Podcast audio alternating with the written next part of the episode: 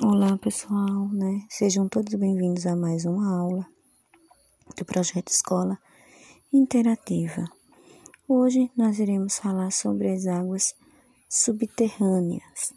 Então, e o que são águas subterrâneas? São aquelas águas, né, presentes no subsolo do planeta Terra. Elas localizam-se, né, principalmente entre espaços vazios e entre as rochas que estão resistentes lá no subsolo. Podemos classificar as águas subterrâneas de duas maneiras, né? identificá-las de duas maneiras. A primeira nós chamamos, né, ou identificamos as águas em uma área onde nós chamamos de zona não saturada. É nessa região onde a água se encontra espalhada entre o ar, o solo e rochas. A segunda, nós vamos encontrar água em uma região denominada de zona saturada. Nesse caso aí, a água, né, ela vai se encontrar armazenada em uma grande quantidade, formando assim uma, uma espécie né, de rio subterrâneo. É exatamente graças a essas duas localizações, onde nós podemos encontrar água, nessas duas partes do subsolo, que nós vamos né, é, classificar os tipos de águas subterrâneas, porque existem dois tipos de águas subterrâneas. As águas que nós chamamos águas né, nos lençóis freáticos e as águas do artesiano. A água né, do lençol freático, ela se encontra exatamente na zona não saturada. Essa região não saturada, que é onde vai existir né, a água, vai se encontrar entre o ar, o solo e rocha, ela é mais próxima da superfície terrestre. Né? E essas águas aí da zona não saturada, que é a água do lençol freático, são as águas subterrâneas que elas infelizmente estão sujeitas, né, e mais propícias à contaminação.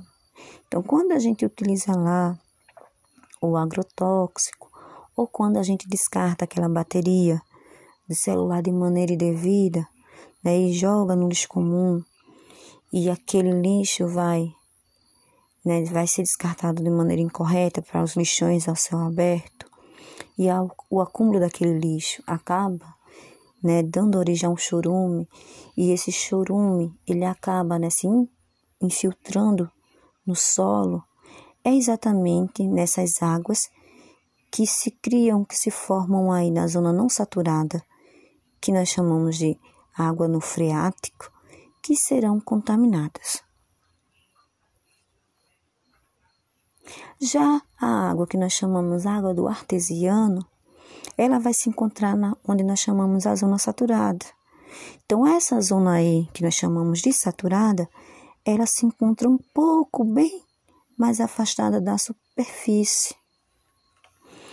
E para se chegar a essa água, é, é necessário que se faça né, uma construção de poços cartesianos ou artesianos para retirar águas desses locais. Então, essas águas lá do cartesiano que são encontradas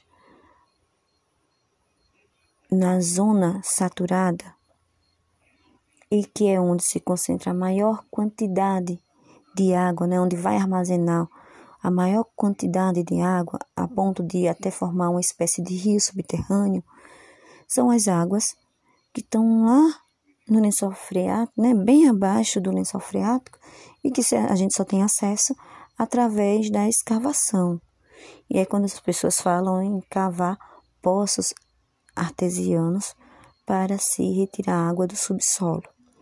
É exatamente essas águas aí do artesiano que vão dar origem, né, mais tarde às nascentes dos rios.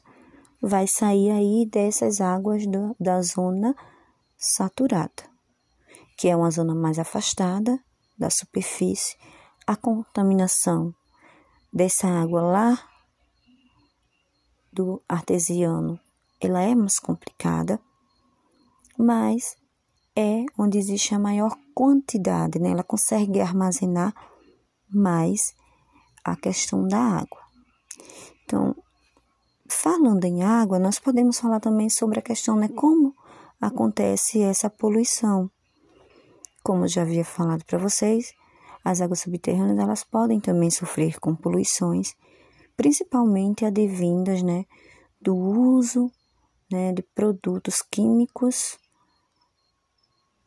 é, que são utilizados principalmente na agricultura, que são lançados no solo, como também produtos químicos advindos da indústria, como é o caso de chumbo e de outros metais que são bastante pesados, e também através né, é, da poluição residencial.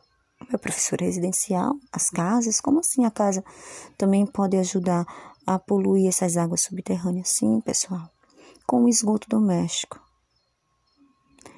Se a gente também descartar o nosso esgoto no solo, né, sem um devido tratamento, ele também irá contaminar essa água que existe lá na zona não saturada, né, que fica no lençol freático, e irá contaminar é, essa nascente de água, esse curso aí de água.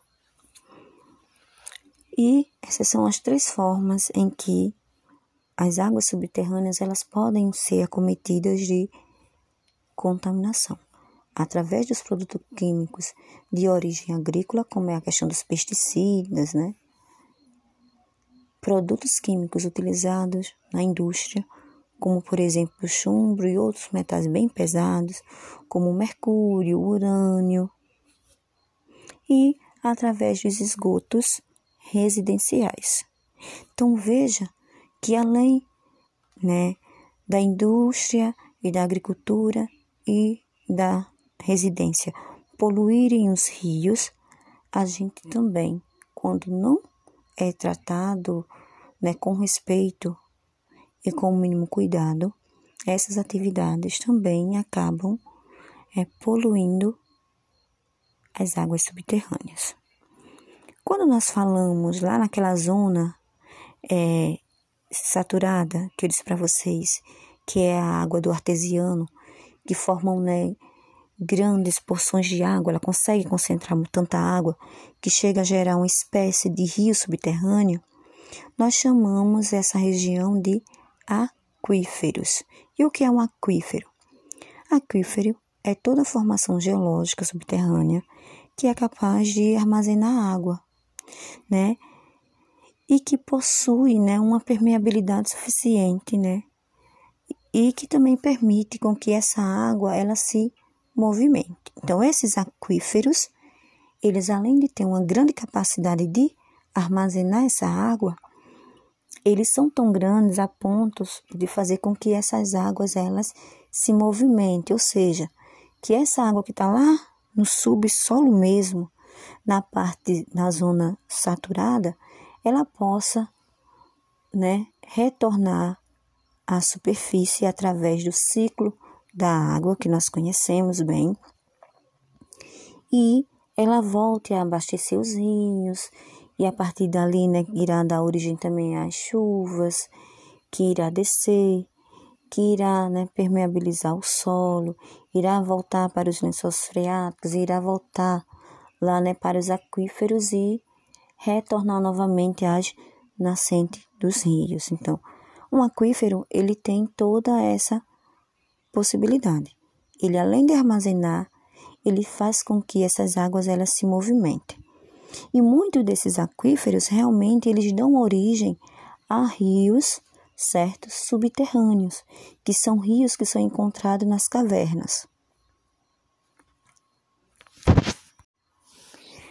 Então, meu bem, né? Agora eu vou falar para vocês sobre os aquíferos brasileiros. Como eu já falei para vocês, os aquíferos aquíferos são formações geológicas subterrâneas que são capazes de armazenar água e que também, né, possui né, uma permeabilidade, né? Além de garantir que esta água também ela se movimente. As águas subterrâneas, né, elas são estão presentes aqui em nosso país em um grande volume. Então, sendo que a maior quantidade dessa, desse tipo de água que está presente aqui no nosso país, ele se encontra no que nós chamamos no aquífero Guarani. E o aquífero Guarani, ele está localizado no subsolo dos respectivos estados. Então, para vocês terem noção da grandeza desse aquífero, né, dessa formação geológica que é capaz de armazenar água. Esse aquífero ele se localiza nos estados de São Paulo, Minas Gerais, Goiás, Paraná, Santa Catarina e Rio Grande do Sul.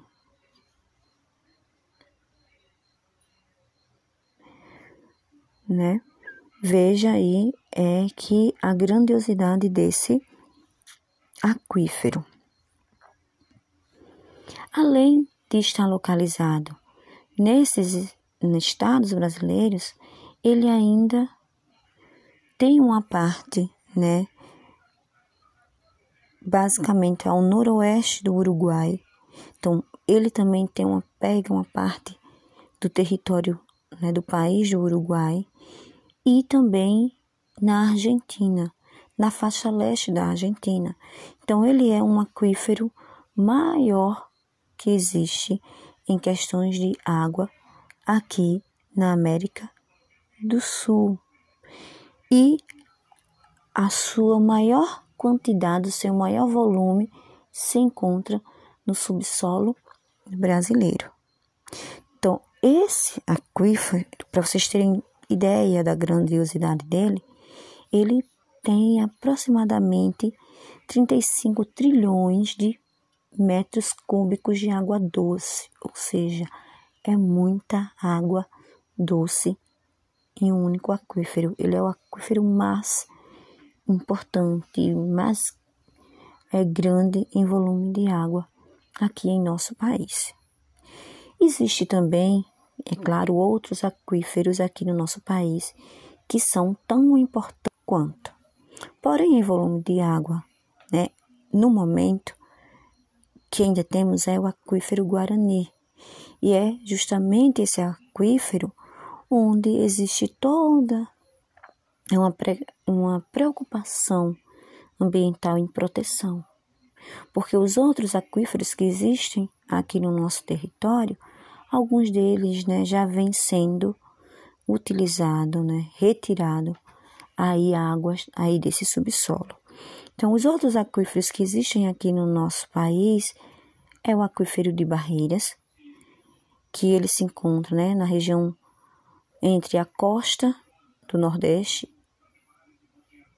e na, na costa norte do nosso país, ou seja, entre os estados, né, alguns estados do Nordeste e de alguns estados do Norte. Então, os rios, né, que ficam próximos aí a esse aquífero são os Solimões